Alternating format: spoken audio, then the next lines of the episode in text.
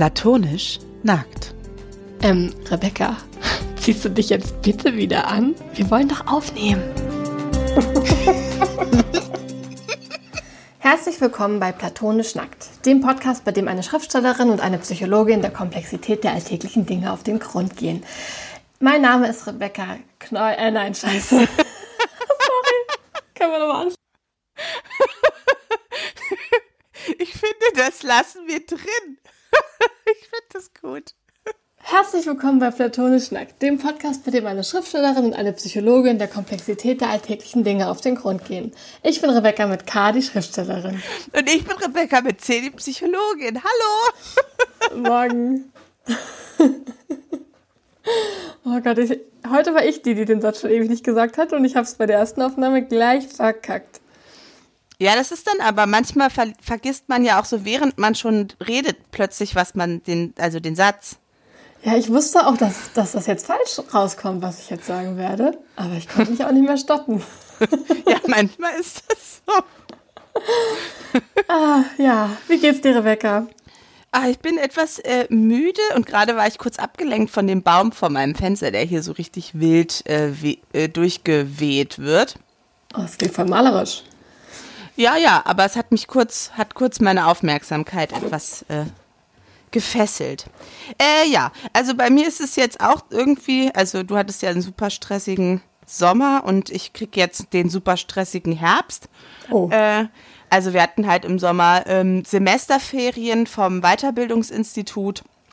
Und jetzt kam dann halt das Semesterprogramm und dann, wenn man dann so anfängt, durch die Seminare zu blättern und sich die Termine in den Kalender reinzuschreiben und dann feststellt, es wird immer mehr und immer mehr. Und dann kommen noch zusätzliche Seminare von extern dazu. Und dann weiß ich jetzt schon sozusagen, die nächsten zwei Monate ist eigentlich nur, nur Seminar ähm, und Arbeit. Das ist dann, das stresst mich dann oft schon so im Vorhinein. Also schon so wissen, ne? verplant sein ist für mich immer, also auch wenn ich montags weiß von der Woche, äh, bei jedem Abend genau, was ich mache, weil ich an jedem Abend irgendwie verplant und verabredet bin, das ist für mich echt äh, Horror. Ich kann das überhaupt nicht leiden. Mhm. Und wenn ich das jetzt über mehrere Monate oder mehrere Wochen auf jeden Fall habe, finde ich das, ähm, ja, macht mich das so ein bisschen angespannt. Ja, da ist es wahrscheinlich auch wichtig, ähm, sich abzugrenzen. Aber Schön wär's, ja. Also, idealerweise wäre ich dazu in der Lage, mich da abzugrenzen, ja. Ja, aber bevor wir ähm, diese wunderschöne Überleitung von mir ähm, benutzen, wollte ich aber eigentlich nochmal fragen, vielleicht, ähm, wie, wie läuft das denn überhaupt ab? Also du, was hast du denn da jetzt eigentlich für Seminare? Was, was machst du da überhaupt? Ja, das frage ich mich auch. Also ähm, ich mache ja die Weiterbildung zur psychologischen Psych Psychotherapeutin äh, tiefenpsychologisch fundiert. Die mache ich auch schon was länger. Also einmal, weil die lange dauert, aber B, weil ich mir auch äh, Zeit lasse. Da war ich dann, also bin ich manchmal nämlich schon in der Lage, mich ähm, abzugrenzen, was so klassische Timelines angeht. Ähm, ja, und dann, das ist... Ähm, so dass man halt eine bestimmte Anzahl an Theoriestunden machen muss, 600. Ähm, und man muss 600 Behandlungsstunden in der Ambulanz machen und dann muss man noch ein praktisches äh, Psychiatriejahr und ein halbes Jahr, also das sind dann 1200 Stunden Psychiatrie und 600 Stunden äh, Psychosomatik, wobei man das in Hessen beides in der psychosomatischen Reha machen kann. Das ist in anderen Bundesländern nicht so, aber das äh, ist ganz nett, weil in der Psychiatrie wird man leider auch sehr, sehr schlecht bezahlt in der mhm. praktischen Zeit. Ach, genau. Und dann äh, muss man noch Selbsterfahrung machen. Das ist unterschiedlich geregelt, je nach Institut. Ähm, aber das muss man machen. Ähm, ja, und dann muss man noch seine ähm, ambulanten Fälle supervidieren lassen. Was bedeutet das? Dass man nach, also du hast ambulante Patienten über das Institut und nach jeder vierten Sitzung musst du eine Supervisionssitzung dazu machen. Zu jedem Patienten. Und da einfach mal mit jemandem, der schon länger diesen Job macht, das durchsprechen. Genau. Ja. Und das, äh, ja, muss man dann, genau, auch noch bezahlen. ja, unglaublich, was da äh, Psychologinnen und Psychologen so für einen Weg zurückzulegen haben, bis sie dann Therapeuten sind. Äh, ja, ist lang. Ist lang. Äh, und in Ansätzen finde ich es dann teilweise richtig und in anderen Bereichen finde ich es irgendwie ein bisschen umständlich geregelt.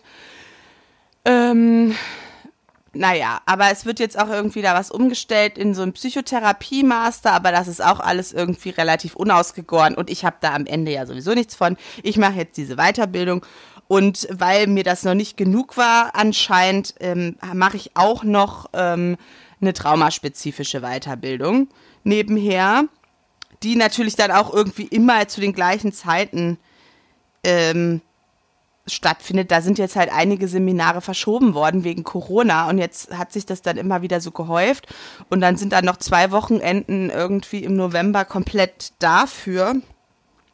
Und das sind dann halt immer so zwei Wochenenden, also Freitag, Samstag komplette Tage. Ähm, und das sind super spannende Seminare, die ich auch richtig gerne besuche, aber es ist auch einfach irgendwie danach bin ich dann halt auch einfach platt. So. Das glaube ich. Und da beschäftigt ihr euch mit Traumatisierungen.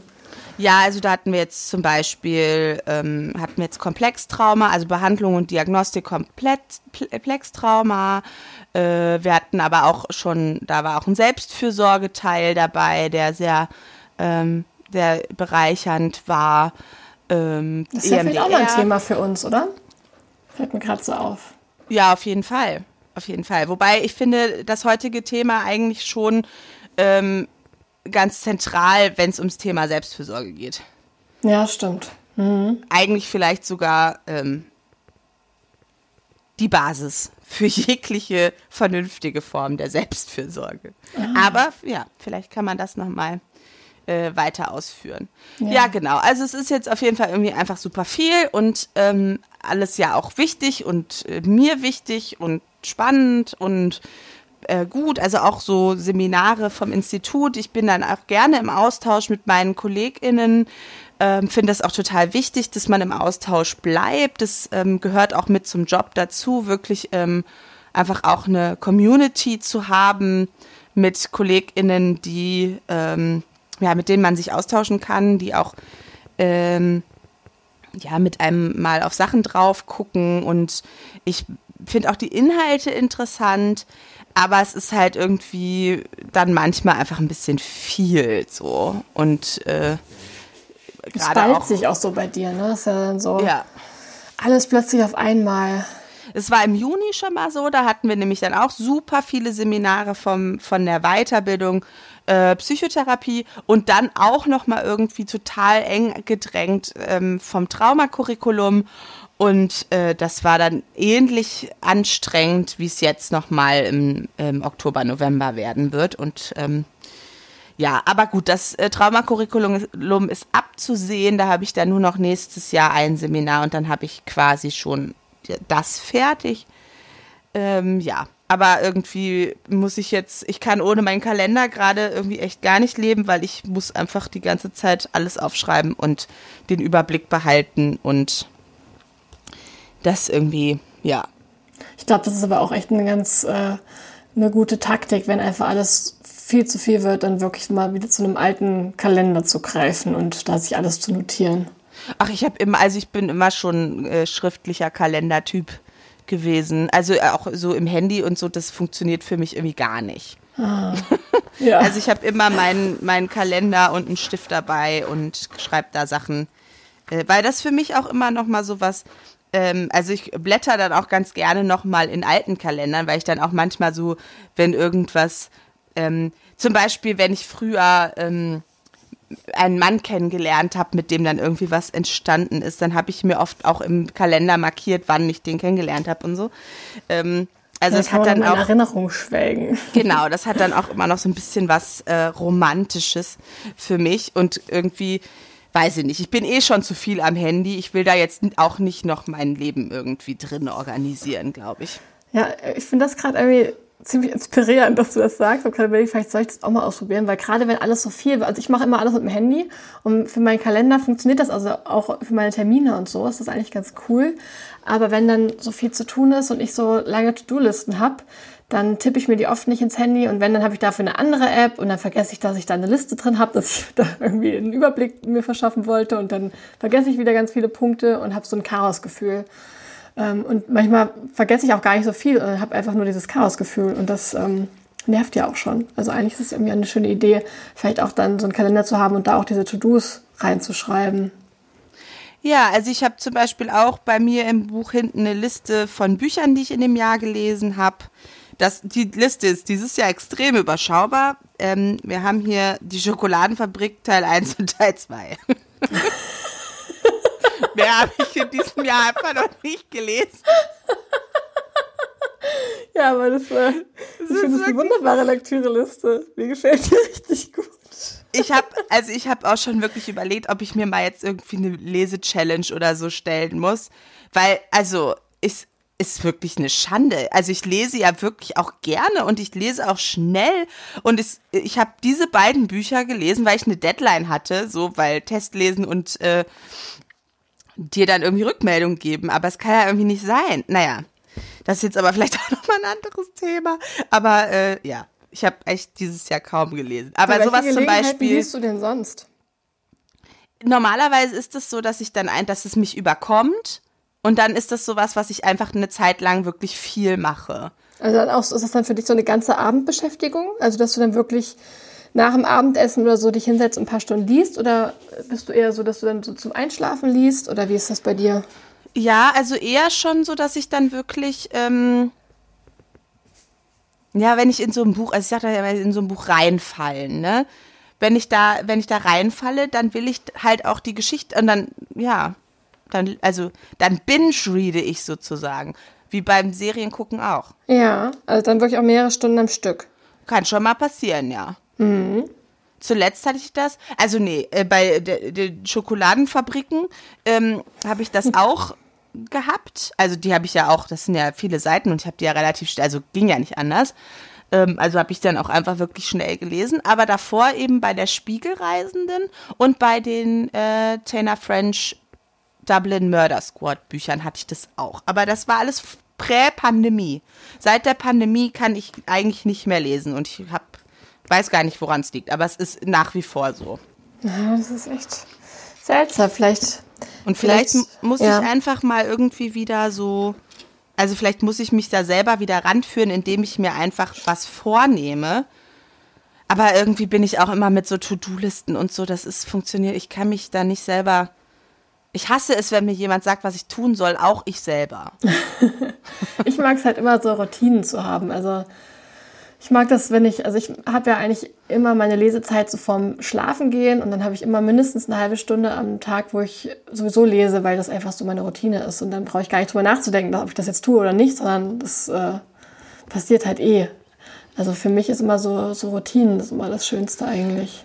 Ja, ich glaube, das wäre auch gut. Ich glaube, es wäre auch gut, mal wieder irgendwie so ein bisschen dann zu sagen, okay, ich gehe einfach früher ins Bett und habe dann auch mein Handy schon mal aus und äh, keinen Bildschirm, außer vielleicht E-Reader-Bildschirm, weil das ja auch nochmal ein bisschen was anderes ist äh, für die Augen. Ähm, und lese dann halt einfach mal. Aber irgendwie habe ich das noch nicht richtig umgesetzt. Ja. Ja, vielleicht braucht man auch kleine Ziele und nicht so große. Also nicht unbedingt gleich eine ganze Liste von Büchern und das in dieser und jener Zeit, sondern einfach heute mal zehn Minuten. Ja, irgendwie sowas. Also ja. vielleicht, also ich habe aber natürlich auch, ich habe eine Seite, ich habe eine Liste in meinem Kalender von Büchern, die ich noch lesen will. Da habe ich schon irgendwann aufgehört, die zu aufzuschreiben. Ich habe natürlich nur nicht gelesen. Bücher gekauft habe ich weiterhin natürlich wie sonst auch. Das heißt, ich habe jetzt hier einfach Bücher, stapelweise Bücher li liegen, die noch nicht gelesen sind. Und dann habe ich aber auch noch eine Liste, die jetzt aber dreimal so lang ist, mit Büchern, die ich noch kaufen will.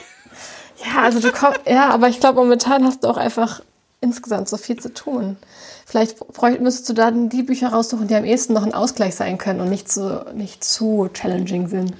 Ja, ich komme ja, also ich habe natürlich auch noch listenweise Fachbücher, die ich auch richtig dringend mal lesen will, aber da, da brauche ich ja gar nicht dran zu denken. Aber man kann sie ja schon mal kaufen, finde ich. man kann sie schon mal angucken. Mein Hobby ist Bücher kaufen. ich finde es ein tolles Hobby. Ja, aber ich würde, also ich fände es schon, ich habe wirklich Bücher, die mich auch echt interessieren. Das ist also wirklich, aber irgendwie ich sag mal, mir ist so ein bisschen, vielleicht in so, wie in so einer ganz ähm, alten langen Ehe so ein bisschen der Funke verloren gegangen. Und das ist das, was ich, ich es geht ja nicht nur so darum, dass ich lese, weil ich wichtig fände, dass ich lese. So, fände ich auch besser. Also ich würde lieber sagen, ich lese den ganzen Abend, als ich habe den ganzen Abend schon zum zweiten oder dritten Mal Folgen von Castle geguckt. Egal. Aber ähm, es geht mir ja auch so ein bisschen um, um, um die Leidenschaft. Also Weißt du? Mhm, aber vielleicht, ähm, also bei mir ist es dann auch manchmal einfach das Buch, das gerade ähm, das ist, was ich lese. Also wenn das Buch, wenn da der Funke nicht übergesprungen ist, dann muss ich manchmal einfach übers Herz bringen, es wegzulegen und das nächste in die Hand zu nehmen. Ja, das habe ich ja auch schon gemacht. Ich habe ja schon diverse angefangen, auch in diesem Jahr, die ich alle zur Seite gelegt habe. Aber die waren gut. Es war nicht das. Mhm. Aber vielleicht ist es auch wie in einer Ehe. Man muss sich dann auch manchmal dafür entscheiden, dann sozusagen also Liebe ist ja oder Leidenschaft ist ja mehr eine Praxis als ein Zustand. Wie meinst du das? Naja, dass man eben auch trotzdem, dass man sozusagen daran arbeiten muss, dass ein Funke bestehen bleibt. Und ja. dann muss man eben sich dafür entscheiden, Zeit miteinander zu verbringen und besondere Dinge zu machen und sozusagen nicht sagen, ach, jetzt sind wir schon so lange zusammen, ich und das Lesen, jetzt muss man sich keine Mühe mehr geben. Ja, das glaube ich auch. Und ich glaube, man, man, ich glaube, es bringt auch nichts, dann darauf zu warten, dass irgendwas von alleine passiert oder dass dann dass irgendwann die Lust wieder kommt, weil die wird nicht kommen, wenn man nicht einfach sagt, ich mache das jetzt. Das ist ja irgendwie ja. wie beim, beim Sport. Also wenn ich lange raus bin aus dem Sport, dann ist jetzt auch nicht, dass ich so denke, oh, hab ich heute Bock, sondern dann muss ja. ich dann einfach wieder anfangen und irgendwann kommt dann die Lust darauf wieder, weil ich das dann wieder regelmäßig mache und dann brauche ich es auch wieder. Aber wenn ich es nicht mache, dann kommt die Lust darauf auch nicht. Also manchmal kommt es halt auch wirklich, wenn man es dann erst macht. Ja, und vielleicht muss ich gerade in so stressigen Zeiten dann irgendwie viel mehr das so einbauen, weil sonst bin ich auch die ganze Zeit in so beim Lesen finde ich komme ich ja durchaus auch runter oder mein Gehirn kommt ein bisschen runter, weil ich nicht irgendwie nebenher noch eine Serie gucke, dann noch auf meinem Handy bin, nebenher noch Dinge in meinen Kalender eintrage, sondern irgendwie bei einer Sache mal bin. Ja. Ähm, aber wenn ich so richtig viel Stress habe, dann neige ich auch dazu, irgendwie mir noch mehr Stress zu machen. Mhm. Ja, und ich glaube, lesen wäre eigentlich total, also wenn man ein Buch hat, das einen dann auch nach ein paar Seiten irgendwie so reinzieht und fesselt, dann finde ich, hat das ja so mehrere wunderschöne Aspekte. Also, dass man äh, wirklich dann mit dem Kopf nur da ist und gleichzeitig kann man aber auch so seine Fantasie, also seine Fantasie wird ja angeregt und man lässt so die eigenen Gedanken auf eine Art schweifen, wie man es ohne das Buch gar nicht machen würde. Und dann öffnet sich ja so ein neuer Raum, mit dem man sich umgucken kann. Und das ähm, ja, ist ja so ein geistiger Zustand, den es sonst bei keiner anderen Tätigkeit gibt, finde ich. Ja, aber es war wirklich so, ich glaube, dass so Anfang ähm, der Pandemie ich mich kaum auf was konzentrieren konnte, weil mein weil es alles irgendwie so viel war und man also plötzlich alles so neu und man also ich konnte irgendwie ganz schlecht bei einer Sache bleiben und das hat sich jetzt irgendwie so durchgezogen, dass ich ans Lesen einfach nicht mehr dran gekommen bin. Du musst also noch mehr Bücher schreiben. Also ich würde gerne ja. so 15 bis 20 Bücher im Jahr lesen. Und die sollen alle ich gut, schreiben. wenn du die dann schreiben könntest. und die immer sagen, dass du jetzt Testleserin bist und das ja. in zwei Wochen gelesen haben musst. genau. Das wäre gut. So für ein Jahr. Und dann hoffe ich, dass es sich wieder so geregelt hat. Okay. Also das nächste kommt ja nächste Woche, aber das kennst du leider schon. Ach, das war aber schön. Das kann ja, das ist halt, ja, wenn ich das schon mal, ich hätte jetzt ja, ich könnte ja auch wieder mit was anfangen, was ich weiß, was ich total gerne lese, aber das, wenn ich es schon gelesen habe, zieht es mich jetzt gerade auch irgendwie nicht. Ja, okay. Aber habe ich gelesen, das Buch, was nächste Woche rauskommt, und es hat mir sehr gefallen. Aber es ist schon sehr lange her, dass du es gelesen hast. Das war noch ich, vor der Pandemie. Das war vor der Pandemie, es ist lange her, aber ich weiß, dass ich sehr viel gelacht habe und so gedacht habe, huch, was ist hier los? Rebecca ist gar nicht so lustig. Also, doch, aber meistens eher hey. privat und. ich bin total der lustige Mensch. Ja, aber eher privat. Ach so. Und also äh, bisher, bis zu diesem Buch eben für mich nicht so in deinem Schreiben, sondern eher so normal. Ja, weißt ich du? dachte halt auch früher so, dass ich eher so voll der Diepe-Typ bin. düsteren Sachen schreiben sollte. Ja. Ich glaube, ich, ich weiß nicht, ob ich hier im Podcast schon mal erzählt hat oder in Richards ähm, Sage- und Schreibe-Podcast vom kreativen Schreiben. Ich weiß nicht, dass ich halt früher immer so, also als Jugendliche dachte, man muss halt, also ja, ich muss jetzt mal zeigen, wie düster diese Welt ist und wie, wie schlimm es irgendwie in meinem Geist aussieht. Und ich bin so voll der ja. negative Typ. Ähm, mhm. Ja, genau. Und das hat sich dann aber irgendwie dann auch so mit dem Erwachsenwerden, glaube ich, so langsam zerschlagen. ja, ja, so ein bisschen die Teenage-Angst irgendwie, die gehört ja auch mit dazu.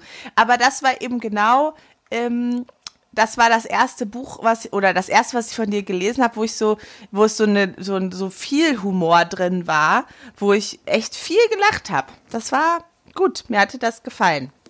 Das, äh, ja, es freut mich total. Ich habe auch beim Schreiben hatte ich Spaß. Also ich, ich habe selber auch immer wieder so über meine Figuren gelacht, was die da gerade so tun. Ähm, aber es war gar nicht intendiert als lustiges Buch, sondern also eigentlich ist es ja auch ein Buch, das von der Liebe handelt und von Schicksal und äh, ja davon, wie sehr Sachen vorherbestimmt sein können oder nicht. Ähm, und da steckten für mich auch irgendwie viele große Fragen drin, aber dann hat es mir total Spaß gemacht, das ähm, nicht so schwer und düster zu behandeln, sondern eher mit so einer Leichtigkeit. Und das war irgendwie, ja, das Schreiben hat mir richtig viel Spaß gemacht. Es ist aber schon echt lange her. Also ich habe das Buch ja. geschrieben vor der Pandemie. Du hast es noch vor der Pandemie Test gelesen. Ja. Und das, ähm, also das war fertig, bevor Blaue Nächte erschienen ist. Und das, äh, da sieht man halt auch, wie unterschiedlich äh, manchmal so die die Verlage auch arbeiten und die Programme rausgebracht werden. Also das hat einen sehr, sehr langen Vorlauf, was aber auch an Corona liegt, dass da ähm, sich einfach ein bisschen was verzögert hatte. Gerade in der ersten Welle wurden ja manche Bücher verschoben, da waren ja die Buchhandlungen so lange zu und so. Deswegen, äh, da wurde Herbstregenküsse, so heißt das übrigens, auch mit verschoben und deswegen ist da auch alles ein bisschen durcheinander geraten. Und ich muss mich jetzt auch erstmal wieder so da rein zurückfinden, dass das, äh, weil das jetzt alles schon wieder so weit weg ist für mich. Und jetzt war das letzte Woche plötzlich in meinem Briefkasten das allererste Exemplar. Und ich war völlig perplex. Ich habe es so angeguckt, so, hä, was? Wie, jetzt schon? Und äh, wo kommt das plötzlich her? Ja, und nächste Woche ist der Erscheinungstermin und ich bin ganz, ähm, ganz verwirrt, weil ich war jetzt mit dem ja. Kopf natürlich viel bei der Schokoladenfabrik, die ja vor zwei Wochen rausgekommen ist, ja. Ähm, und die ist ja mir jetzt so vom Inhalt her noch viel, viel näher, weil ich das erst vor kurzem geschrieben habe. Na, weil du immer noch quasi, also du ist ja dann den zweiten Band, das war jetzt total lange, dass du da ganz intensiv dran gearbeitet hast. Und Herbstregenküsse war ja schon davor abgehakt sozusagen. Ja, genau. Und mich da jetzt wieder so zurückzuerinnern ist aber auch irgendwie total schön. Also ich habe dann auch mal wieder so ein bisschen reingeblättert und dann erinnert man sich ja auch wieder so an die Zeiten, in denen man das geschrieben hat und wie das, also da kommt ja auch so ein altes Gefühl zurück, was irgendwie auch eine schöne Art des Erinnerns ist, so einen alten Text von sich zu lesen. Das hat, hat was. Ja, und das ist auch, es ist sehr schön geworden, fand ich auch. Es ist ein sehr hübsches Buch. Ja, sie haben da so, ähm, es ist, also ich finde das Cover auch sehr hübsch. Die haben ja so goldene, goldene Laubblätter und so drauf gemacht. Das ist wirklich schön geworden. Und so einen hübschen Regenschirm und ein süßes Pärchen so gezeichnet. Das ist echt ganz schön. Ja, es passt, also es ist, hat auch was Leichtes so. Ja, genau. Ja, da, da ist vor allem die Leichtigkeit äh, und ein bisschen der Humor so drin verkörpert. Mhm. Und ja, ich bin, ich bin gespannt, wie es so ankommt. Sag noch mal den Termin, wann es rauskommt. Am 11. Oktober, also nächste Woche Montag. Und es heißt Herbstregenküsse und erscheint im Penguin Verlag, wo auch Blaue Nächte erschienen ist. Schön. Ja, aufregende Zeit. Aufregende Zeit, vor allem beruflich für uns. Ja, also du hast. Ja, Im gestreckten Galopp sind wir unterwegs. Aber wirklich, also mein Herbst ist jetzt zwar nicht ganz so ähm, ereignisreich wie der Sommer, aber ich muss jetzt auch in den nächsten Wochen echt viel zu Ende schreiben. Also ich hab, muss ja bis Januar, Januar ist mein, ähm, meine Deadline für das Buch, was ich gerade schreibe und gleichzeitig ist jetzt das Lektorat angekommen für Schokoladenfabrik Band 2. Das oh erscheint oh ja nächstes Jahr im Frühling. Ähm, das muss ich auch noch durchgehen. Also es ist auch immer noch viel zu tun. Und da ist natürlich auch total wichtig das Thema Abgrenzung. glaube, jetzt haben wir ja, jetzt müssen wir aber über andere Sachen geredet. Ja, jetzt müssen wir mal raus aus dem Geplänkel, rein ja. ins Thema. Rein genau. ins Thema. Ja, also gerade in stressigen Zeiten ist es wichtig, sich abzugrenzen. Aber wie macht man das überhaupt? Rebecca, hast du da einen Tipp? ja, also nein. Ähm, das Ding ist, äh, gerade für mich war jetzt auch in der letzten Zeit Abgrenzung ähm, ein wichtiges Thema. Also es ist natürlich irgendwie als Psychologin meistens, weil es immer irgendwie, ähm, na, ich sag mal, ich finde, so, ich kann die Arbeit schlecht liegen lassen, weil das sind ja Menschen. So, also, ähm, und da irgendwie einen guten, einen guten Rahmen zu finden, in dem ich so mich zur Verfügung stelle, weil letztendlich ist es das ja oft. Ich stelle mich zur Verfügung, ich stelle mein Innerstes zur Verfügung, ich stelle meine Person zur Verfügung. Ähm, und das mache ich vielleicht auch mehr als andere Kollegen, das weiß ich nicht, aber das ist meine Art zu arbeiten. Äh, ich lasse mich auch sehr berühren, so von meinen PatientInnen. Und dann ist es, dann verschwimmen halt auch einfach manchmal so die Grenzen. Ne? Also, ähm, und das ist auch normal. Also, es ist halt nicht so, ähm, ich sag mal, es ist ja oft so das Thema, ja, äh, sie interessieren sich ja jetzt nur für mich, weil sie bezahlt werden dafür, mhm. soweit es ihr Job ist. Und in einer gewissen Weise stimmt das und in einer gewissen Weise stimmt es halt auch nicht, weil ähm, ich habe mir den Job ja ausgesucht, weil mich Menschen interessieren. So. Ja. Und weil ich Spaß daran habe und Interesse daran habe, rauszufinden, warum die so sind, wie sie sind und wie man sie unterstützen kann, Dinge in ihrem Leben zu verändern. Das habe ich ja mir ausgesucht, weil ich das gerne mache und entsprechend ist die äh, das Interesse die Zuwendung halt auch nicht gekauft. So, die ist ja echt. Für manche ist das auch kein Thema. So, aber je nachdem, äh, wenn so das Thema irgendwie ist, das tiefer liegende, es interessiert sich eh keiner für mich oder so, ne, dann ist das halt oft so ein, naja, aber sie interessieren sich ja jetzt auch eigentlich nur für mich, weil sie müssen, so.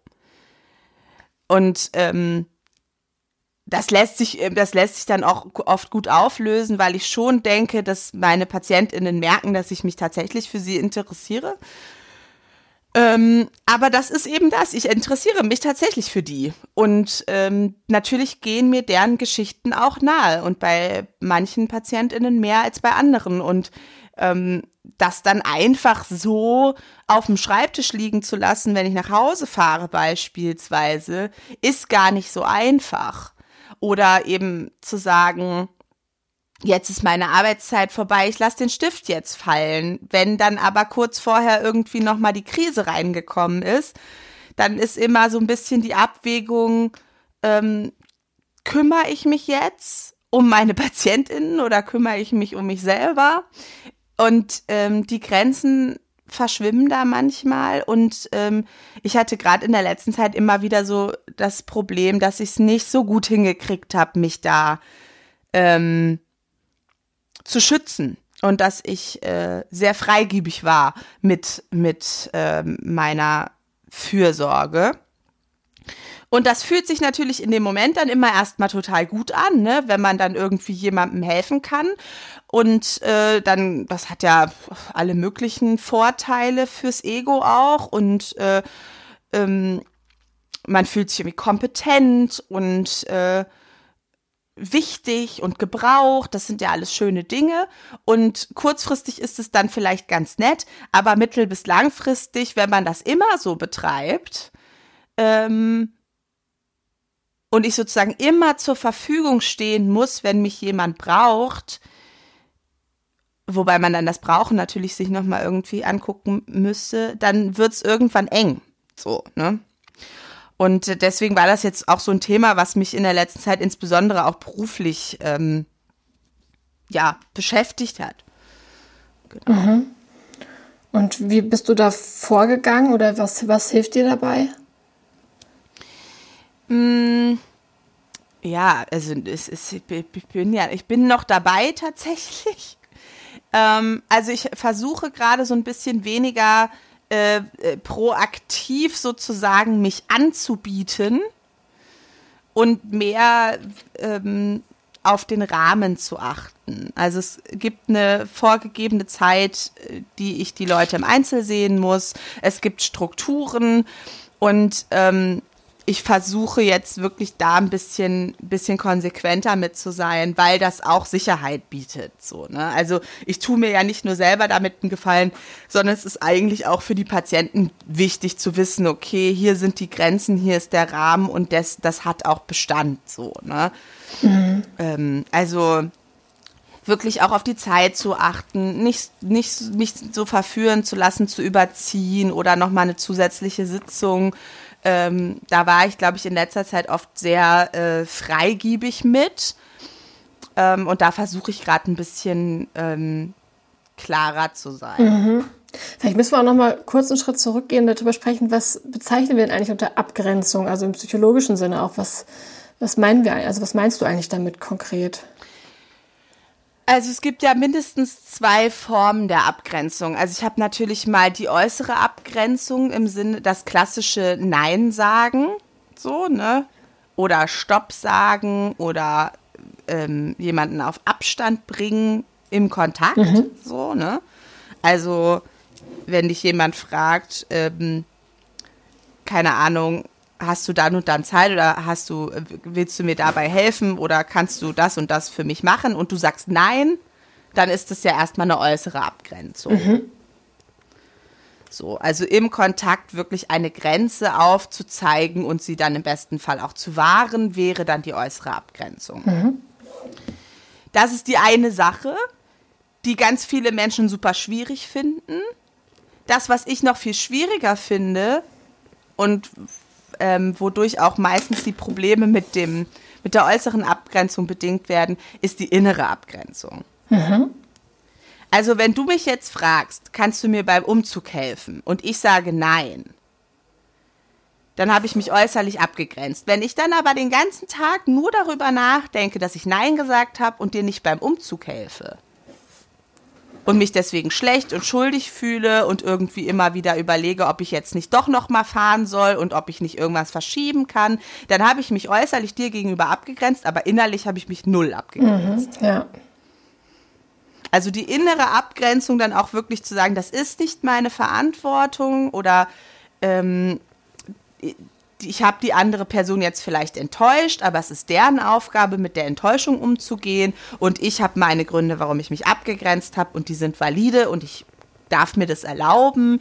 So, das sind ja noch, das ist ja nochmal die, die andere Seite und die ist oft, finde ich, oder erlebe ich so im Kontakt und auch bei mir selber oft viel schwieriger. Mhm. Ja, das kenne ich auf jeden Fall auch. Und ich hatte jetzt gerade auch noch so den Gedanken, dass da ja auch so ein bisschen ähm, so zwei Aspekte so ein bisschen miteinander streiten, weil es hat ja auch viel damit zu tun, wie empathisch ist man auch selber, also wie sehr versetze ich mich jetzt auch in den, den oder die andere hinein, wie es da geht. Ähm, und inwie sehr, äh, inwiefern interessiert mich, was bei den anderen los ist. Ähm, und dann aber gleichzeitig halt die, die Abgrenzung, also auf der anderen Seite die Abgrenzung, um irgendwie auch auf sich selber so aufzupassen. Und man möchte ja auch gerne empathisch sein und ähm, und anderen helfen und Mitgefühl haben. Und dann fühlt es sich natürlich furchtbar an, dann trotzdem seine Grenzen irgendwie zu setzen. Ja, wobei, jetzt kommt wahrscheinlich eine unpopular Opinion, aber ähm, in, äh, ich glaube, dass es bei Abgrenzungsproblemen viel weniger um die andere Person geht als um einen selber. In meiner Erfahrung und dem, dem was ich so beobachte, geht es bei, also nimmt man sich selber häufig viel zu wichtig und infantilisiert den anderen. So. Die andere Person ist nicht dazu in der Lage, mit Enttäuschung umzugehen. Und wenn ich jetzt Nein sage, mal überspitzt formuliert, zerstört das den ganzen Tag für die. Dann ist alles irgendwie scheiße, weil ich Nein gesagt mhm. habe. So. Und das ist doch eigentlich eine völlig egozentrische Sichtweise und gar nicht so empathisch.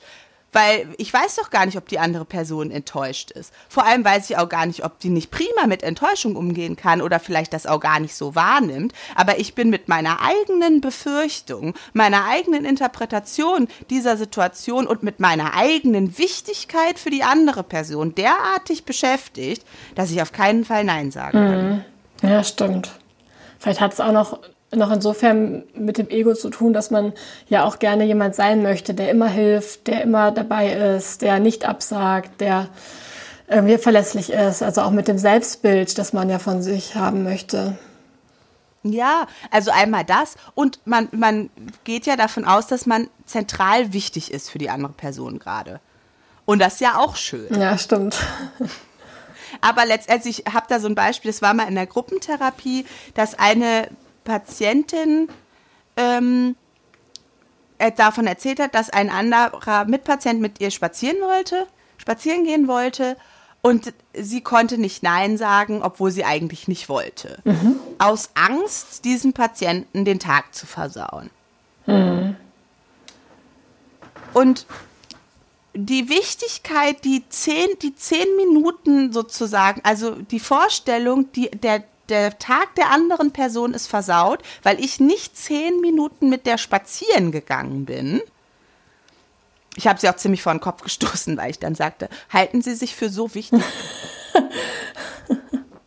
Aber das ist doch wirklich die Frage. Bin ich denn wirklich so wichtig, dass ich darüber entscheide, wie der Tag einer anderen Person abläuft?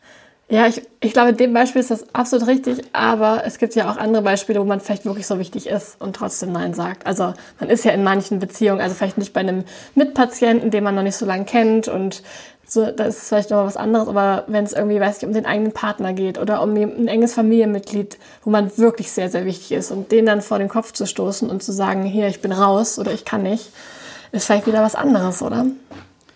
Ja, das ist was anderes. Aber da ist ja auch schon erstmal die Interpretation, die andere Person ist vor den Kopf gestoßen. Das entscheidest ja nicht du. Das entscheidet die Person ja erstmal selber. Vielleicht fühlt die sich ja gar nicht vor den Kopf gestoßen.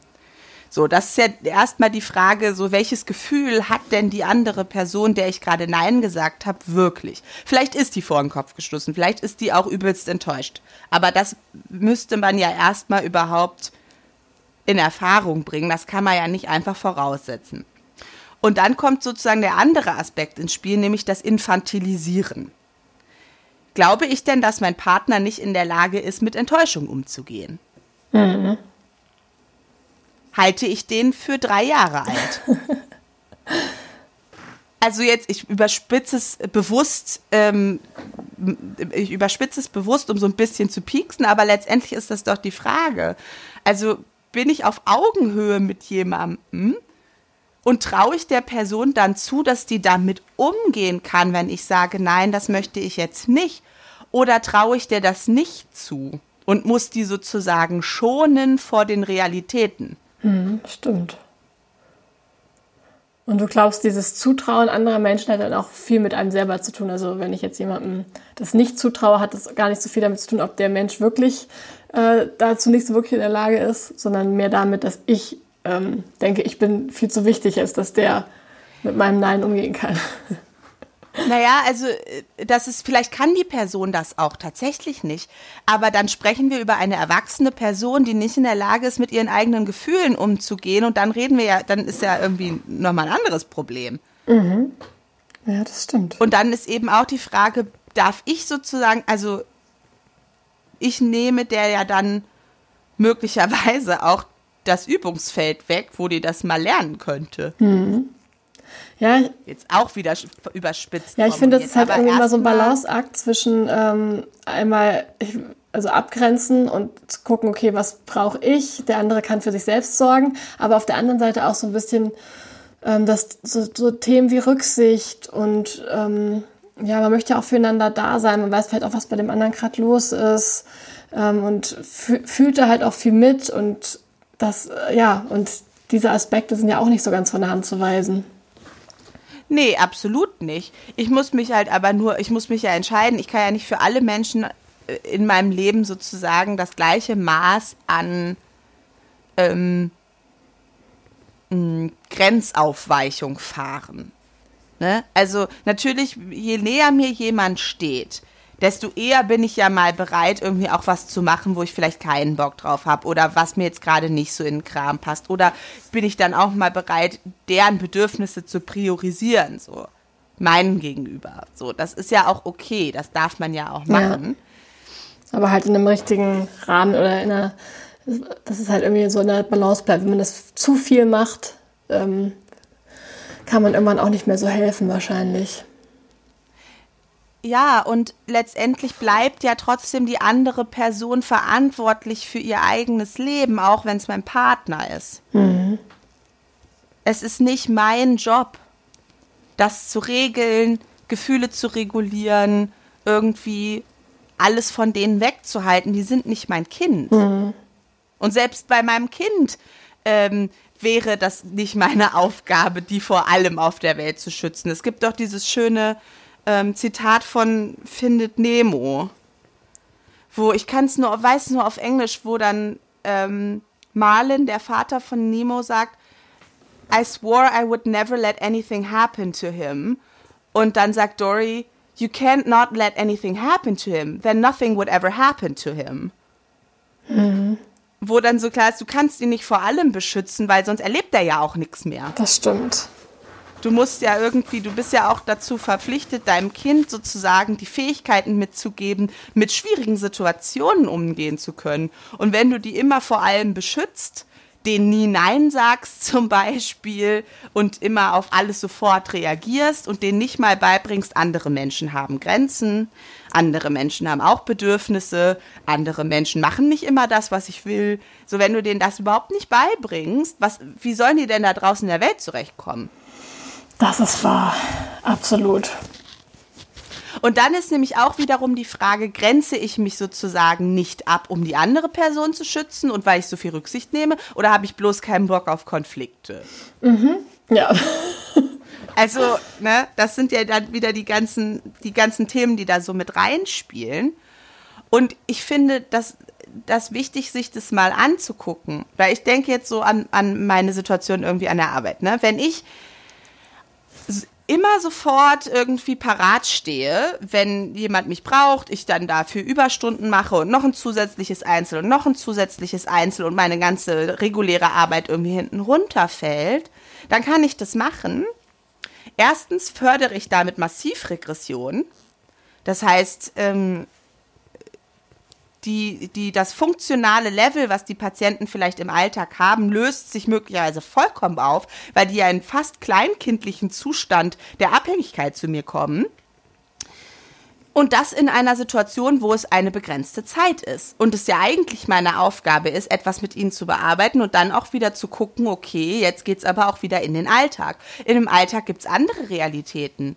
Da bin ich nicht da. Da ist niemand auf diese Art und Weise da. Mhm tue ich denn damit meinen Patienten wirklich einen Gefallen? Ja. Wenn ich sozusagen alle Grenzen auflöse und auf alles reagiere und sofort bereit bin, alles umzuwerfen, um für die da zu sein. Mhm. Weil letztendlich bleiben sie erwachsene Menschen, die für ihr eigenes Leben verantwortlich sind. Und ich kann ihnen dann vielleicht für eine Zeit lang jegliche Verantwortung abnehmen. Aber wer, wer profitiert denn davon? Mhm. Weil im Zweifelsfall fahren die dann nach Hause und haben sich jetzt sechs Wochen lang daran gewöhnt, dass Frau Schild immer für sie da ist. Das stimmt. So. Ja. Und das ist, und dann, natürlich ist es für mich nicht in dem Moment nicht angenehm, dann auch zu sagen, nee, unsere Zeit ist jetzt vorbei, auch wenn sie gerade noch irgendwie äh, massiven Redebedarf haben oder manchmal brauchen die total lange, bis sie wirklich zum Thema kommen, so, ne, worum es eigentlich geht. Und dann ist die Zeit vorbei. Und natürlich habe ich dann auch den Impuls, ach, jetzt sind sie gerade so voll im Redefluss, jetzt kommt es endlich mal. Ja, und ich habe ja jetzt auch erst in einer Viertelstunde den nächsten Termin, na, die fünf Minuten kann ich noch mal machen. So, ja, aber wenn ich das jedes Mal mache und dann gewöhnen die sich dann nämlich dran und dann kommen die nächsten Patienten und dann schiebt sie es hinten raus und am Ende habe ich ja das Problem. Ja, das stimmt. Und ich verändere dann nur die Realität für jemanden, weil ich der Person nicht zutraue, in Anführungsstrichen, damit zurechtzukommen, dass die Zeit begrenzt hm. ist. Ja, das stimmt. Jetzt hattest du ja vorher noch gesagt, einmal gibt es da diese äußere Abgrenzung und die innere Abgrenzung. Ähm, und wenn man dann so drüber nachdenkt, dann kriegt man es vielleicht auch hin, sich äußerlich abzugrenzen und zu sagen Nein und zu sagen, hier die Stunde ist vorbei oder jetzt im privaten Umfeld, ähm, nein, ich kann heute nicht, ich weiß, äh, es wäre heute vielleicht für dich äh, wichtig gewesen, aber erst nächste Woche oder so. Äh, also das dann zu sagen, kriegt man dann vielleicht hin, wenn man drüber nachgedacht hat, aber so diese innere Abgrenzung ist natürlich viel, viel schwieriger. Und ich habe jetzt auch nochmal überlegt, das geht ja auch noch weiter. Ich habe auch manchmal ähm, so ein Bedürfnis nach so ein, einer inneren Distanzierung von Sachen, wenn ich irgendwie viel drüber nachdenke, wie geht's Freundinnen oder so von mir, was machen die gerade durch und dann tut mir das so leid und dann habe ich so das Gefühl, ich möchte gerne dieses Problem mitlösen äh, oder ihnen irgendwie helfen und macht mir dann vielen Kopf und dann das loszulassen und zu sagen, es ist aber jetzt, ich kann jetzt aber auch nichts tun und das ist nicht mein Problem sozusagen, sondern die andere Person ist selbst verantwortlich. Also diese Distanzierung dann innerlich reinzukriegen, fällt mir oft total schwer. Also mich da emotional auch abzugrenzen mhm. und das dann bei der anderen Person zu lassen. Also so, da reicht es ja nicht einfach nur abzusagen, sondern das ist ja dann auch noch viel so innere Arbeit, die ja wo ich finde, da, also stoße ich auf jeden Fall auf da meine Grenzen. Ja, also das ist auch total schwer. Ich rede ja jetzt hier so daher. Ist ja nicht so, als würde ich das alles immer super gut hinkriegen. So. Bei dem Seminar jetzt, wo zuletzt und das Thema Selbstfürsorge ist, äh, war, habe ich mit einer, einer Freundin und Kollegin besprochen. Haben wir gesagt, ja, und dann haben wir so über unsere Schwierigkeiten geredet und dann haben wir so gesagt, ja, die letzten zehn Minuten von einem Arbeitstag sollten uns gehören. So, dass wir nochmal äh, was irgendwie vielleicht wegpacken können, durchatmen können, wirklich die ganzen Themen, die so an dem Tag an uns herangetragen worden sind, im Büro lassen können.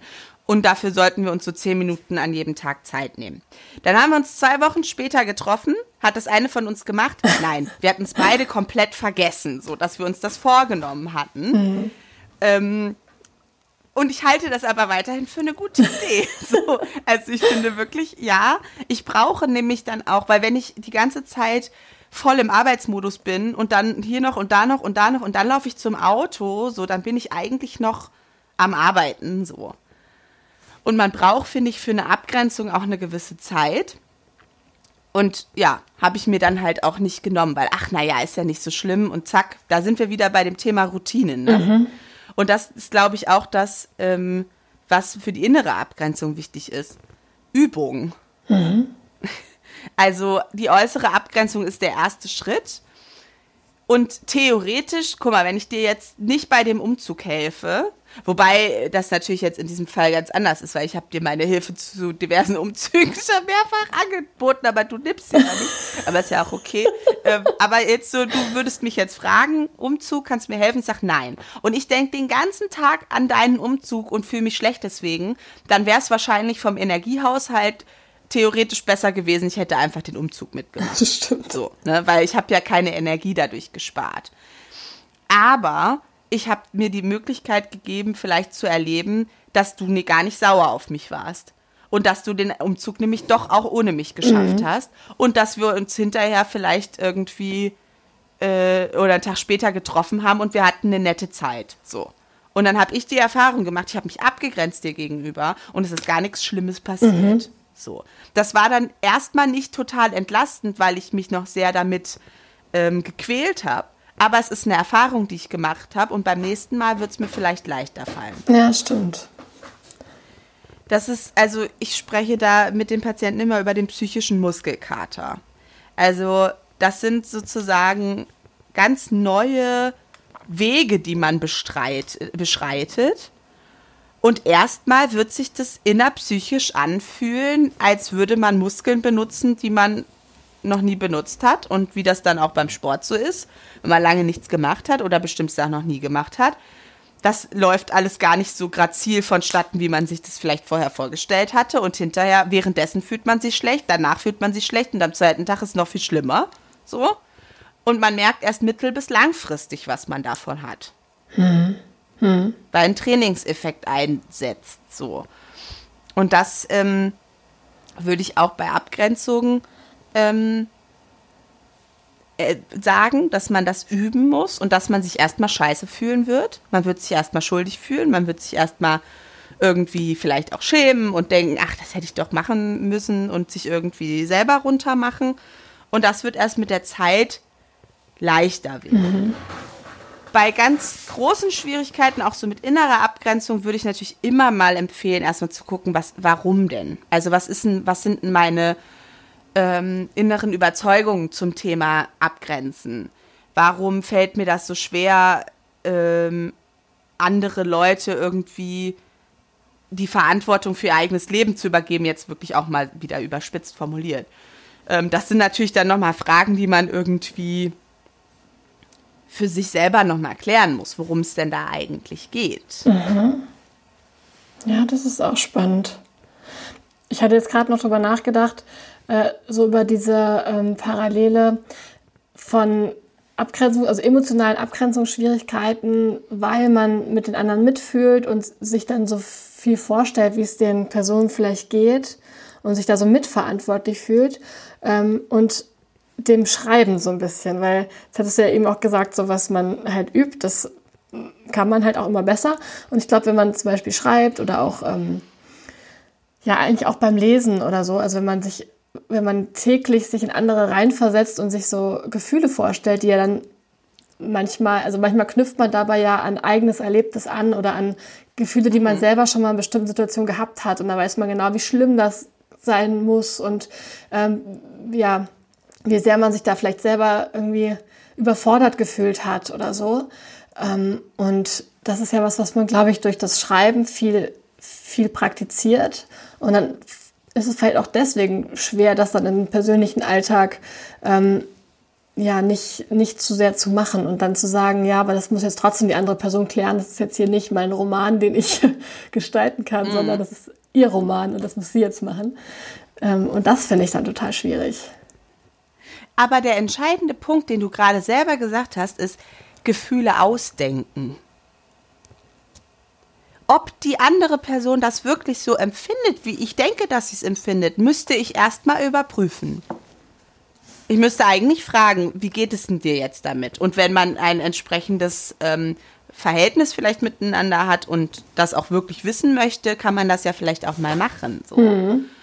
Aber letztendlich, wenn du schreibst, denkst du dir eine emotionale Reaktion aus. Vielleicht auch angelehnt an, an, an eine eigene Reaktion oder an die Reaktion von anderen Menschen, die du mal gesehen hast, so. Ähm, aber faktisch ist ja erstmal ausgedacht. Und das machen wir bei anderen Menschen auch die ganze Zeit. Wir stellen uns vor, was die denken, was die fühlen und ob die das wirklich tun, ist ist, äh, wissen wir oft gar nicht, weil wir dazu neigen, uns, also ne, ich habe es bestimmt schon hundertmal gesagt, auf jeden Fall sage ich es halt richtig oft so, wir sind uns selbst, wir finden uns selbst, selbst irgendwie am wichtigsten, wir nehmen uns als Mittelpunkt und wir projizieren die ganze Zeit. Mhm. Aber nur weil ich vielleicht enttäuscht wäre in einer bestimmten Situation, muss es die andere Person ja noch lange nicht genauso sein. Oder vielleicht findet die Enttäuschung, also empfindet die das Enttäuschung, aber findet das gar nicht so schlimm wie ich. So, ne? Also, das sind ja alles auch nochmal Fragen, die man theoretisch erstmal klären müsste. Ja, und angenommen, die Person findet es sogar noch viel schlimmer, weil die bei sowas besonders empfindlich ist und sagt einem das auch. Also, ja. kann, kann ja auch passieren, dass man dann auch äh, dann die volle Breitseite kriegt an Vorwürfen und Enttäuschungen mhm. und äh, ja, und dann zu sagen, ja, es tut mir leid, aber das musst du jetzt trotzdem mit dir ausmachen. Ich bin gerade nicht verfügbar. Das ist natürlich ja. richtig schwierig. Das ist ein Konflikt. Das ist ein. Und zwar ein massiver, ja. ja. Und dann sind wir wieder beim Thema Konflikt, aber dazu hatten wir ja schon eine Folge. Dazu hatten wir schon eine Folge, das kann man sich ja dann nochmal anhören, wie wir dazu stehen. Nee, aber ja, natürlich ist das nicht einfach. Aber das ist jetzt ja erstmal, wäre das ja ein Worst-Case-Szenario, ne? Das ist ja dann auch Stimmt, wieder... Das passiert wahrscheinlich sehr viel weniger, als dass man Angst hat, äh, sich jetzt abzugrenzen. Ja. Und dann ist ja eben auch die Frage, okay, also wenn jemand so schlecht mit Enttäuschung umgehen kann, es kommt jetzt auch wirklich sehr darauf an, äh, was es äh, ähm, ist, so, ne? Also was, was passiert ist. Und ich finde da nochmal wichtig zu sagen, ich spreche jetzt hier ähm, also was ich oft erlebe, ist, dass Menschen innerlich so eine Haltung haben, dass wenn jemand mit einer Frage auf sie zukommt, fühlt es sich eigentlich schon so an, als hätten sie zugesagt. Mhm. Ja, stimmt. Und dann fühlt sich eine Abgrenzung an, als würde man ein gegebenes Versprechen wieder zurücknehmen. Ja, das ist echt so. Absolut. Aber du hast noch nicht zugesagt. Mhm. Es ist jemand mit einer Frage auf dich zugekommen und du hast weder zu noch abgesagt. Ja, das stimmt. Das Da heißt- hat man sofort das Gefühl, aber das- wenn die Erwartung eingestellt wird, hat man gleich das Gefühl, man muss sie jetzt eigentlich auch erfüllen. Ja. Also ich habe eigentlich schon, ich habe das sozusagen hoch und heilig versprochen in dem Moment, wo du mich gefragt Mhm. hast. Ja, total. Ja. Und wenn ich jetzt Nein sage, dann würde ich eigentlich das gegebene Versprechen brechen. Und das finden die meisten Menschen blöd. So, Ja. Ja. ne? Aber das ist ja gar nicht so. du hast ja noch die Wahl. ja, das stimmt. Und das ist, das ist, finde, das ist was ganz, was ich ganz häufig mitbekomme, auch an der Arbeit, dass ich einfach eine Frage automatisch so, als hätte man schon einen Vertrag unterschrieben. So. Ja. Und man müsste jetzt dann sozusagen sich schon direkt einen Anwalt nehmen, wenn man sagen möchte, nee, mache ich nicht. Ich habe auch mal so als Tipp gelesen, ähm, es wär, wenn man sich unsicher ist, ob man was machen kann oder nicht und dann irgendwie so mit sich hadert, sollte man eigentlich erstmal immer mit Nein antworten, weil dann das zu ändern und zu sagen, hier doch, ich kann doch, ist immer ein bisschen einfacher, als äh, erstmal Ja zu sagen aus einem schlechten und dann mit einem schlechten Bauchgefühl irgendwann einen Rückzieher zu machen. Ähm, dass man Ja. erstmal einfach sagen soll, wahrscheinlich nicht. und dann kann man ja nochmal drüber Ja, nachdenken. also ich empfehle Verzögerung, Verzögerung, Verzögerung. Im Zweifelsfall, ich muss noch mal, äh, muss ich noch mal drüber nachdenken. Kann ich jetzt noch nichts zu sagen? Ich melde mich noch mal. Mhm. Weil viele Menschen finden ja eben genau das klare Nein auch sehr schwierig. So. ja, so wenn man sofort Ähm, so Nein kriegt, dann ist man immer, was ist denn mit dir los? Aber letztendlich ist so ein automatisiertes Ja kommt, bringt ja viel häufiger die Situation, dass man dann vielleicht hinterher feststellt, ah scheiße, ich kann da eigentlich doch nicht oder "Hm, das wird mir jetzt dann doch zu viel, weil man eben sich gar nicht die Zeit genommen hat, da erstmal drüber nachzudenken und vielleicht auch nochmal zu gucken. Wir ha- wir haben ja auch ganz oft ähm, äh, in der Gesellschaft, sage ich mal, so dieses, ja, das müssen wir mal machen. So. Das so Ja, dann, ja. ja, das machen wir mal. Das ist ja also eigentlich verklausuliert dafür, dass man sagt, eigentlich habe ich kein komisches Gefühl dabei, aber ich will nicht Nein sagen. Ja. Und letztendlich ist es halt auch so, wenn es kein Nein geben kann, weil ich nicht dazu in der Lage bin, Nein zu sagen oder Nein zu fühlen, dann gibt es eigentlich auch kein Ja. Und ich kann aus meiner Perspektive sagen, es gibt kaum was Schlimmeres, als mit einem Menschen Dinge zu tun, die man vorgeschlagen hat, wenn man weiß, dass diese Person Schwierigkeiten hat, Nein zu sagen. Und es eigentlich gar nicht will. Und du weißt es aber nie. Das ist ja genau das Problem. Ja, stimmt. Weil ich nie, weil ich immer nur merke, okay, ja, m, dann bin immer ich in der Position zu erraten, ist das jetzt ein Ja? Ist dieses Jahr jetzt ein echtes Ja? Oder ist es eigentlich ein Nein? Mhm, stimmt. Und das, das schiebt mir dann wiederum auf der anderen Seite eine Verantwortung zu, die mich wahnsinnig anstrengt. Und eigentlich führt es dann meistens dazu, dass ich nichts mehr vorschlagen will und der anderen Person dann sozusagen alles überlasse, weil ich letztendlich mich, mir nie sicher sein kann, dass das Ja, was ich kriege, ein echtes Ja ist. Stimmt. Und das macht ein Scheißgefühl, weil dann bist du die ganze Zeit irgendwie damit beschäftigt, ist das jetzt in Ordnung für die Person? Also jetzt mal angenommen, ich würde dich fragen, ob du mit auf eine Party gehen willst oder so. Und ich könnte mir einfach nicht sicher sein, ob dein Ja ein echtes Ja ist, weil du einfach nicht Nein sagen kannst. So. Jetzt mal wirklich so ganz äh, übertrieben gedacht. Und dann sind wir auf dieser Party. Dann bin ich doch die ganze Zeit damit beschäftigt, zu überprüfen, ob du gerade Spaß hast. Und halt auch, dann bist du ja auch verantwortlich die ganze Zeit dafür, dass das jetzt bloß kein blöder Abend ist. Also dass das jetzt auf jeden ja, Fall so super ist. auf jeden ja. Fall. Und im Zweifelsfall, das wäre dann natürlich auch wieder, dann kommt die andere Abgrenzung, dann müsste ich mich davor wieder abgrenzen und sagen, nein, die Person hat Ja gesagt, wenn sie es nicht will, ist es ihr Job, Nein zu sagen. Und das stimmt ja theoretisch auch, aber faktisch transportieren sich so unklare Neins, weil man sich nicht getraut hat, die zu sagen, transportieren sich zwischenmenschlich eigentlich immer. Und letztendlich wird dann der Abend wahrscheinlich scheiße, weil ich alle zwei Minuten frage, Rebecca, möchtest, hast du noch Bock? Also du, wenn du gehen willst, ne, dann sagst du Bescheid. und du hast dann irgendwann, denkst du, jetzt halt doch mal die Fresse, ich habe hier eigentlich Spaß, aber wenn du mich alle zwei Minuten fragst, ob wir gehen, ja, dann gehen wir halt jetzt. Und dann gehen wir und dann haben wir irgendwie, sitzen wir im Auto und sind beide angepisst, so. Ja, ja weil ich mich nicht jetzt in diesem Szenario, weil ich nicht sicher sagen kann, ist dein Ja ein Ja oder ist es das nicht. Also hat es ja eigentlich auch wieder was ein bisschen auch mit Respekt für die andere Person zu tun, ob man jetzt klares Ja und klares Nein findet.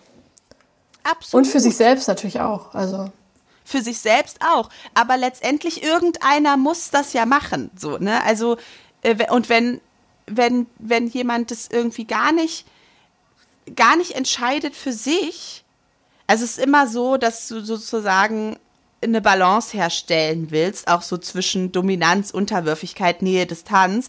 Und wenn eine Person sozusagen immer in der Position ist, ja, nee, wir machen das so, wie du willst, dann ist ja die andere Person automatisch in der Position, dass sie immer entscheiden Ja, und muss. entscheiden ist so anstrengend. das denkt man und gar nicht, wie anstrengend Entscheidungen sind. Ja, vor allem, wenn man sie für andere Menschen treffen mhm. muss. Und das ist eben genau der Punkt. Wir sind erwachsene Menschen.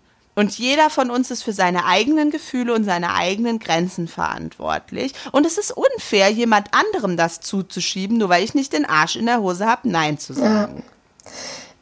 Ja. Jetzt hattest du vorhin, also bevor wir angefangen haben, über das Thema zu sprechen, noch gesagt, dass Abgrenzung ähm, ja die Basis eigentlich ist für Selbstfürsorge. Kannst du das vielleicht noch mal ein bisschen ausführen? Äh, ja. Also, wenn ich jetzt, also ich brauche für Selbstfürsorge Raum und Zeit.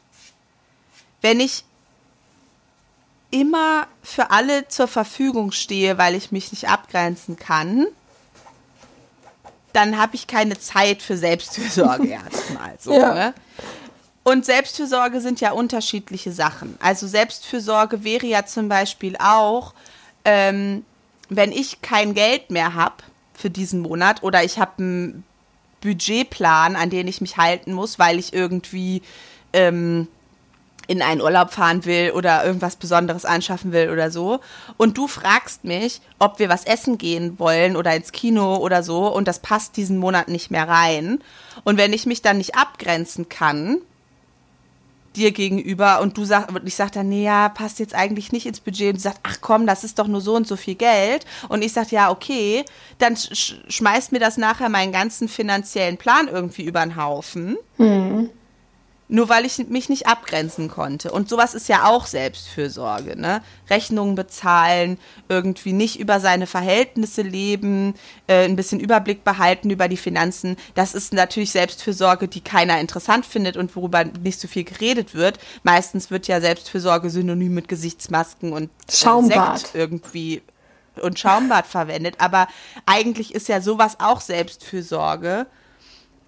Ähm, ja, absolut. Und da, oder das ist sogar eine ganz zentrale Selbstfürsorge. Die aber halt keinen Spaß macht. Schöner sind ja die Selbstfürsorge-Sachen, die einfach Spaß machen. ja, und aber auch für die, wenn meine Selbstfürsorge und ich brauche, also ich brauche Zeit für mich selber, das ist ganz, ganz wichtig. Und andere Menschen brauchen anders oder weniger Zeit für sich selber. So, ne? Und wenn ich dann jetzt ähm, zwar mit dieser einen Person mich schon länger nicht getroffen habe, aber in dieser Woche nur diesen einen Abend frei habe, wo die jetzt gerade eine Anfrage gestartet hat, ob wir was machen oder nicht, dann ist es ja irgendwie, muss ich ja gucken, ähm, bin ich jetzt bereit, über meine Grenzen zu gehen, um diese Person zu sehen? Und wenn das jetzt zum Beispiel jemand ist, den ich wirklich schon lange nicht gesehen habe oder die woanders lebt und nur zu Besuch ist oder so, dann bin ich vielleicht eher bereit, das zu machen. Aber es ist ja mein, also ich muss ja diese Grenze ausloten und im Zweifelsfall halt auch sagen, tut mir leid, aber wir können uns nicht treffen oder wir können uns nur für eine kurze Zeit treffen oder nur für einen Kaffee und nicht für Cocktails oder mhm. so, ne? Ja, stimmt. Oder so Sachen wie schlafen gehen, so, ne? Ich brauche meinen Schlaf so und ich kann dann auch mal sagen, ja komm, dann äh, wenn jetzt irgendwie, keine Ahnung, du hättest jetzt eine schlimme Krise und du würdest mich um 10 Uhr anrufen, so, ja, dann, dann bin ich natürlich mal da so, ne? wenn du jetzt aber jeden Tag eine Krise hast um 22 Uhr und das immer bedeutet, dass ich erst um zwei ins Bett komme und am nächsten Morgen arbeite, dann kann ich das nicht leisten. Das ist wahr. Und dann, das ist, natürlich gibt es ja auch immer noch mal so das Abwägen von, ist es jetzt mal so oder macht man mal eine Ausnahme? Und es kann ja auch mal was sehr, sehr energetisierendes haben, wenn man irgendwie unter der Woche total spät ins Bett gegangen ist und am nächsten Morgen so ein bisschen über. Ja, also wenn es ein Tag die Woche ne? ist, dann geht das. Aber ich kann, also das ist halt auch Selbstfürsorge, so darauf zu achten, dass ich genug Schlaf habe und darauf zu achten, dass ich eben vielleicht nicht bis kurz bevor ich ins Bett gehe ähm, erreichbar bin. Mhm. Ähm, ne? Und das sind alles so Sachen, die halt irgendwie langweilig sind. Aber dazu gehören aber einfach ganz zentrale Selbstfürsorge. Ja, ich, ich, muss jetzt auch, als du das so gesagt hast, ähm, dran denken, seitdem ich selbstständig bin, ist das für mich auch nochmal viel größeres Thema. Wenn, wenn ich ähm, im Büro bin und arbeite da von morgens äh, bis äh, späten Nachmittag, dann ist ja einfach klar, dass in meinen Arbeitszeiten, da kann jetzt auch keiner groß mit mir telefonieren oder irgendwie ähm, mich fragen, ob wir was machen wollen oder so geht halt einfach nicht. Aber wenn ich selbstständig bin, dann kann ich mir die Zeit ja frei einteilen und das wissen alle und ähm, dann kann man ja irgendwie das ganz anders handhaben und dadurch muss ich ja ständig gucken, okay, wie grenze ich mich aber so ab, dass ich trotzdem noch so und so viele Stunden am Tag arbeiten kann äh, und trotzdem aber halt die Sachen machen kann, die ich gerne mache und die Menschen sehen kann, die ich gern habe und das ist ja dann auch irgendwie jeden, ich glaube, ja, als Selbstständiger muss man sich wirklich jeden Tag ständig abgrenzen und das ist auch anstrengend, aber gehört wahrscheinlich auch genauso zur Selbstfürsorge dazu.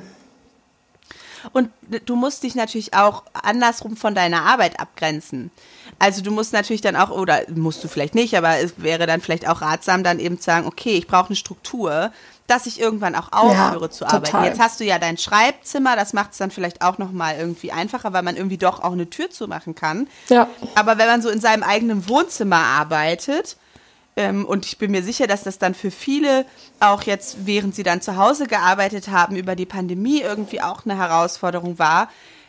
Wenn ich meine, meinen Arbeitsplatz verlasse, habe ich irgendwie so eine ganz klare Abgrenzung im Sinne von, ich verlasse ein Gebäude, steige in ein öffentliches Verkehrsmittel oder in mein Auto oder ich gehe zu Fuß, lege eine Strecke zurück und bin dann zu Hause. Ja, da ne? passiert die Grenze und ja dadurch einfach und so muss man die selber schaffen. Genau. Und das ist ja aber auch Abgrenzung. So, ne? Ja. Sagen, okay, jetzt höre ich auf zu arbeiten und jetzt verbringe ich Zeit mit anderen Menschen. Ja, ja man muss sich in beide und Richtungen gleichzeitig ab, aber abgrenzen. Eben also zum, zum, also für das Arbeiten von anderen, aber dann auch mal wieder von der Arbeit für die anderen. Und das ist äh, nicht so leicht. Ja, es ist nicht so leicht, aber dieses und, und Grenzen also das darf sich auch verändern. Also es ist ja nicht so, ne, das ist ja genau das Ding. Ich äh, entscheide ja nicht einmal in meinem Leben, hier sind meine Grenzen und äh, fertig, sondern in Zeiten, wo ich von der Arbeit wenig Stress habe ähm, und insgesamt irgendwie gesund bin und alles soweit gut läuft, ne, da habe ich ja viel mehr Kapazität. Mhm. Da muss ich mich vielleicht auch weniger ja. abgrenzen. Aber wenn es dann so stressig wird, wie jetzt zum Beispiel bei dir in diesem Herbst, dann ist natürlich Abgrenzung ja. viel mehr gefragt. Und vielleicht kann, im Sommer hätte ich dann vielleicht auch eher mal sagen können, spontan, ja, lass mal machen. Und jetzt muss ich sagen, Leute, wenn ihr mich in den nächsten Monaten nochmal sehen wollt, dann müsstet ihr jetzt langsam die Termine mal einhalten. Müsstet ihr jetzt mal anklopfen? Weil es sonst einfach nicht, nicht geht. Oder vielleicht muss ich auch sagen, ich habe euch sehr lieb, aber ich glaube, wir werden uns jetzt irgendwie. Oh, wir sehen uns nächstes in den nächsten Jahr. Monaten ja, also aber weniger sehen, weil ich eben auch mal noch unverplante Abende brauche, in denen ich einfach nur für mich bin. Und das bedeutet ja nicht, dass ich meine Freundin weniger lieb habe oder die nicht sehen will, aber da, dass die Umstände erfordern einfach andere Abgrenzung. Mhm. Und das ist ein ständiges Neuausloten und ein ständiges meine eigenen Bedürfnisse ähm, spüren, in Kontakt mit mir sein, was brauche ich jetzt gerade. Manchmal ist es ja eben auch total wichtig und ich brauche genau das, dass ich mich mal mit Freundinnen treffe und muss dann vielleicht auch mal sagen, ja, diese Erwartung oder diese, äh, diese Anforderung ist, ist jetzt zwar an mich gestellt, eigentlich müsste ich jetzt noch diesen Text lesen oder eigentlich müsste ich jetzt noch das machen, aber für mein Wohlergehen entscheide ich mich jetzt dafür, mich davon mhm. abzugrenzen und mich mit Leuten ja. zu treffen. So rum ist es ja, ja auch. absolut. Und das ist halt ständig in Bewegung und es verändert sich ständig und deswegen ist Abgrenzung halt sowas, das klingt, das hat man so billig dahergesagt, aber es ist eigentlich jeden Tag ein neues Thema und gerade auch in engen Beziehungen, äh, freundschaftlich, partnerschaftlich, familiär, immer wieder auch ein Verhandeln, weil unsere Bedürfnisse sich halt nicht einfach so immer übereinbringen hm, lassen. Ja. Das ist wohl wahr. Es bleibt schwierig. Es bleibt schwierig. Für immer. Das sind die schlechten Nachrichten. Und mit diesen schlechten Nachrichten. Gute gibt es auch nicht. Was, was gibt's auch nicht? Gute gibt's jetzt heute nicht. Gute Nachrichten, meine ich. Nee, also, ja. Damit starten wir jetzt schön in diese Woche. oh Gott. Ja. Ja, aber so, ja. Ja, aber an sich, ich meine, wenn es gut klappt, dann ist das ja auch was sehr Schönes. Um es jetzt mal zu versuchen, eine positive Kurve zu schlagen. Also wenn man ähm, irgendwie für sich so seine Grenzen gefunden hat, dann kann man ja auch viel entspannter in den Tag gehen. Ja, und natürlich im, im besten Fall hat man ja auch Menschen, die halt nicht irgendwie einem gleich den Krieg erklären, weil man mal Nein gesagt hat. Und wenn das doch so ist, dann ähm, sollte man vielleicht auch sich mal fragen, mit wem man sich da eigentlich umgibt. So, ne? Das ist wahr. Weil wenn ja. ich jetzt irgendwie, keine Ahnung, sage, ja, Rebecca, in den nächsten Monaten wird's halt eng, wir sehen uns nicht so oft, dann findest du das schade. Aber dann haben wir jetzt ja auch nicht direkt irgendwie einen riesen Konflikt, weil du es halt auch nachvollziehen kannst. Und das finde ich schon auch wichtig und da gehört ja dann auch Empathie dazu, ne? Das, also Empathie ist ja nicht nur. Aber es ist natürlich auch so ein bisschen so diese, ja, ich, ich glaube aber, wenn man das so auch sagt, wie du das gemacht hast, ist das ähm, auch, glaube ich, viel leichter zu akzeptieren. Also wenn man dann wirklich hört, dass dann eine Freundin sagt, hier Leute, in den nächsten Wochen, Monaten steht bei mir das und das an, ich, ich werde mich wahrscheinlich wenig melden, wir können jetzt vielleicht nochmal ein Treffen ausmachen, aber ich bin nicht so oft da.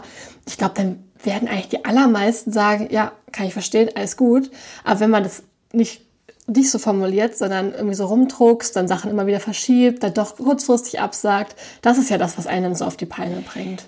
Siehste, und genau da sind wir doch wieder, ja. bei klarer Grenzsetzung. Und natürlich geht, also ich meine, Abgrenzung ist ja auch nicht egal wie. Natürlich könnte ich mich jetzt auch abgrenzen, indem ich euch einfach alle blockiere. ja, so. genau. Also, ne, wäre auch eine ja. Form der Abgrenzung. Die würde ich jetzt aber nicht wählen. Ja, oder indem du so tust, als, als würdest du immer dabei sein und dann doch eine Stunde vorher sagst, ich schaff's heute nicht, bin zu müde. Ja, wie scheiße. So, also das ist doch, und nur weil ich mich jetzt nicht getraut habe. Das, sowas macht mich halt immer. Ja, aber siehst du, genau, und das ist ja. die andere Seite der Medaille. Das ist nämlich dieses, ach, naja, und wenn die dann so enttäuscht sind, dann ist es vielleicht blöd, hm, na, ich kann es ja mal versuchen, ah, aber eigentlich, hm. Und dann habe ich mich nicht getraut, klar zu sagen, nee, Leute, sorry, aber das klappt nicht. Äh, und das ist ja, das ist eben die andere Seite der Medaille. Und man versetzt sich dann oft in die Leute hinein und stellt sich vielleicht vor, wie die, wie das sein wird, wenn man Nein sagt. Aber wie das sein wird, wenn man halbherzig Ja mhm. sagt und dann kurzfristig absagt, äh, da setzt man, versetzt man sich dann nicht rein, oder wie? Ist ja auch scheiße. Ja. Ja, da ist man dann wieder sehr bei sich und denkt sich, ja, ich versuche ja alles, aber ich schaffe es nicht, mir geht so schlecht. Ja. Ich glaube, es ist und wirklich für alle Beteiligten angenehm, wenn da eine klare Grenze kommt, die halt auch respektvoll formuliert ist und verständlich formuliert ist natürlich. Eben klar, also es geht ja nicht darum, einfach zu sagen, nein, so. Also man ja. muss, also es gibt ja so diesen, dieses geflügelte Wort, so Nein ist ein ganzer Satz. Und das stimmt auch. Und es hilft auch manchmal, sich bewusst zu machen, ich muss mich nicht rechtfertigen. Aber es gibt natürlich in Beziehungen, wo Leute mir nahestehen, habe ich schon das Bedürfnis, denen auch zumindest eine Erklärung dafür zu geben, warum ich was nicht machen kann. So, ich müsste das ja, nicht. Genau. Ja. Ich könnte euch auch einfach sagen, ich habe in den nächsten Monaten keine Zeit, äh, ich melde mich dann und euch blockieren, wie gesagt. Ähm, aber da wir uns nahe stehen. dann würden wir alle bei dir vor der Haustür stehen und. Äh, ja, aber dann mache ich dich auf. Das wäre und dann. So gut.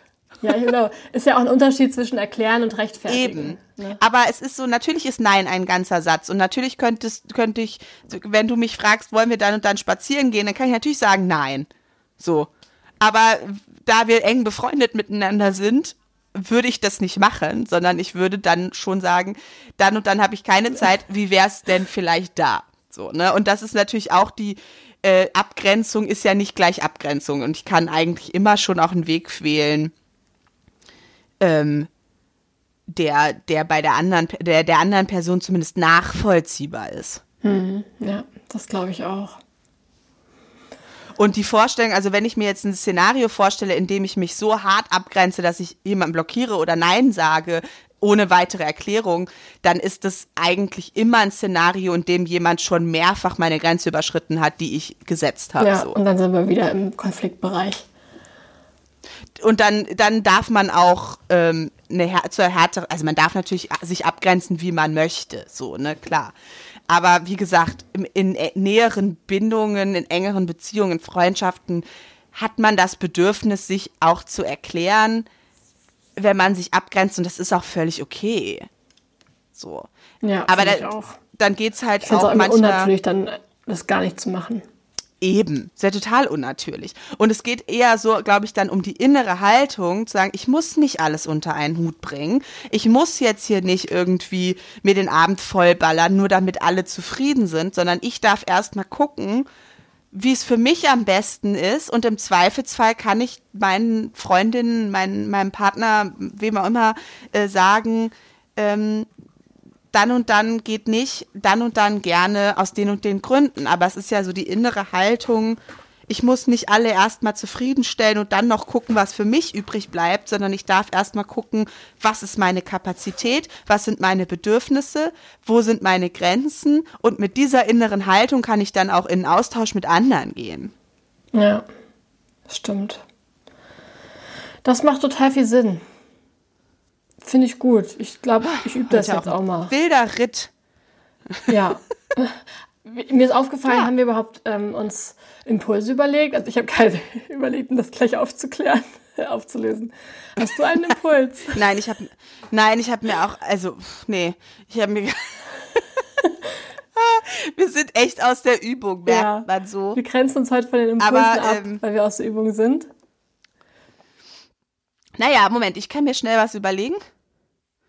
Man könnte sowas machen wie, dass man sich wirklich nur eine begrenzte Zeit nimmt, in der man schreibt und dann, egal was ist, an dem Zeitpunkt dann auch einfach aufhört. Ja, das ist immer schön. Das ist wirklich immer eine tolle Übung, gerade auch so ein bisschen gegen ähm, Schreibblockaden oder gegen, also an Tagen, wo es nicht läuft, dann zu sagen, okay, letzten drei Tage waren schon scheiße, heute schreibe ich nur eine halbe Stunde und dann wirklich zu sagen, mehr nicht und sich einen Wecker zu stellen und dann wirklich nur eine halbe Stunde zu machen. Das ist wirklich immer ein super Tipp. Da, ja, probiert das einfach mal aus, da passiert oft ganz, ganz viel. Und für, für sozusagen das Üben, also das wäre ja jetzt sozusagen Grenzen setzen bezüglich Arbeit oder ähm, Tätigkeit im weiteren Sinne, ähm, je nachdem, wie man es erlebt. Ähm, und dann finde ich halt eine gute Idee, einfach mal auch in Situationen, also so dieses Verzögerung, Verzögerung, Verzögerung. Auch in der Situation, wo ich mir eigentlich sicher bin, dass ich Ja sagen will, ruhig mal einschieben. Äh, ich gucke noch mal in meinen Kalender, ich sag dir nachher noch mal Bescheid. Mhm. So einfach, um sich mal selber den Raum zu geben, noch mal nachzuspüren und vielleicht auch noch mal zu gucken, okay, ich möchte vielleicht, aber habe ich die Kapazität gerade wirklich? Oder wenn ich nicht möchte, mir vielleicht auch wirklich nochmal klar zu machen, ich habe noch nicht zugesagt. Ich habe noch die Freiheit, Nein zu sagen und sich selber diesen inneren Raum mal zu schaffen, indem ich mir kurz Gedanken dazu machen kann. Mhm. Und das ruhig mal bei einer Low-Stakes-Anfrage wie, ähm, keine Ahnung, hast du morgen Lust und Zeit, spazieren zu gehen, probieren. So, man muss ja nicht gleich mit dem Endgegner anfangen. sondern irgendwie mal was ganz Einfaches, wo man auch sagt, nö, das da will ich eigentlich jetzt ganz, ganz direkt Ja sagen, sich wirklich mal die Zeit nehmen, um nachzuspüren, okay, wie fühlt sich das denn jetzt an, nicht sofort Ja gesagt zu haben. So, genau. Einfach mal so ein Moment, das können fünf Minuten sein, dann darf man auch gerne Ja sagen. Mhm. So, ne? Man muss jetzt nicht den ganzen Tag warten, aber so einen inneren Raum mal schaffen. Dazu würde ich äh, einladen. Ja, das ist schön. Das gefällt mir gut. Sehr gut. Ich glaube, dann sind ja. wir zu dem Thema erstmal am Ende angelangt. Ja, Genau. Super. Puh. Puh. Die erste wirklich lange Folge. Seit langer Zeit. Seit drei Monaten? Oh Gott. Wir sollten das nicht so formulieren, das klingt furchtbar. Ja, aber es ist auch die Realität, Rebecca. Ja, das ist auch die Realität. Aber wir sind in zwei Wochen nochmal da. genau. Und dann müssen wir noch mal gucken, weil ich hatte es ja jetzt schon angekündigt, äh, der Stress Wird ist schwierig. da. Genau, ja. aber wir werden es trotzdem versuchen, können jetzt aber noch nicht, genau. Also aber in zwei Wochen sind wir auf jeden Fall noch mal da und werden uns bemühen. Und dann schauen wir mal, wie sich Rebecca abgrenzt für genau. die Wochen danach. In Action sozusagen. Alles klar. okay. Genau. Tschüss. Dann bis in zwei Wochen. Tschüss. Das war platonisch nackt. Ja, dann würde ich mich jetzt wieder ausziehen, okay?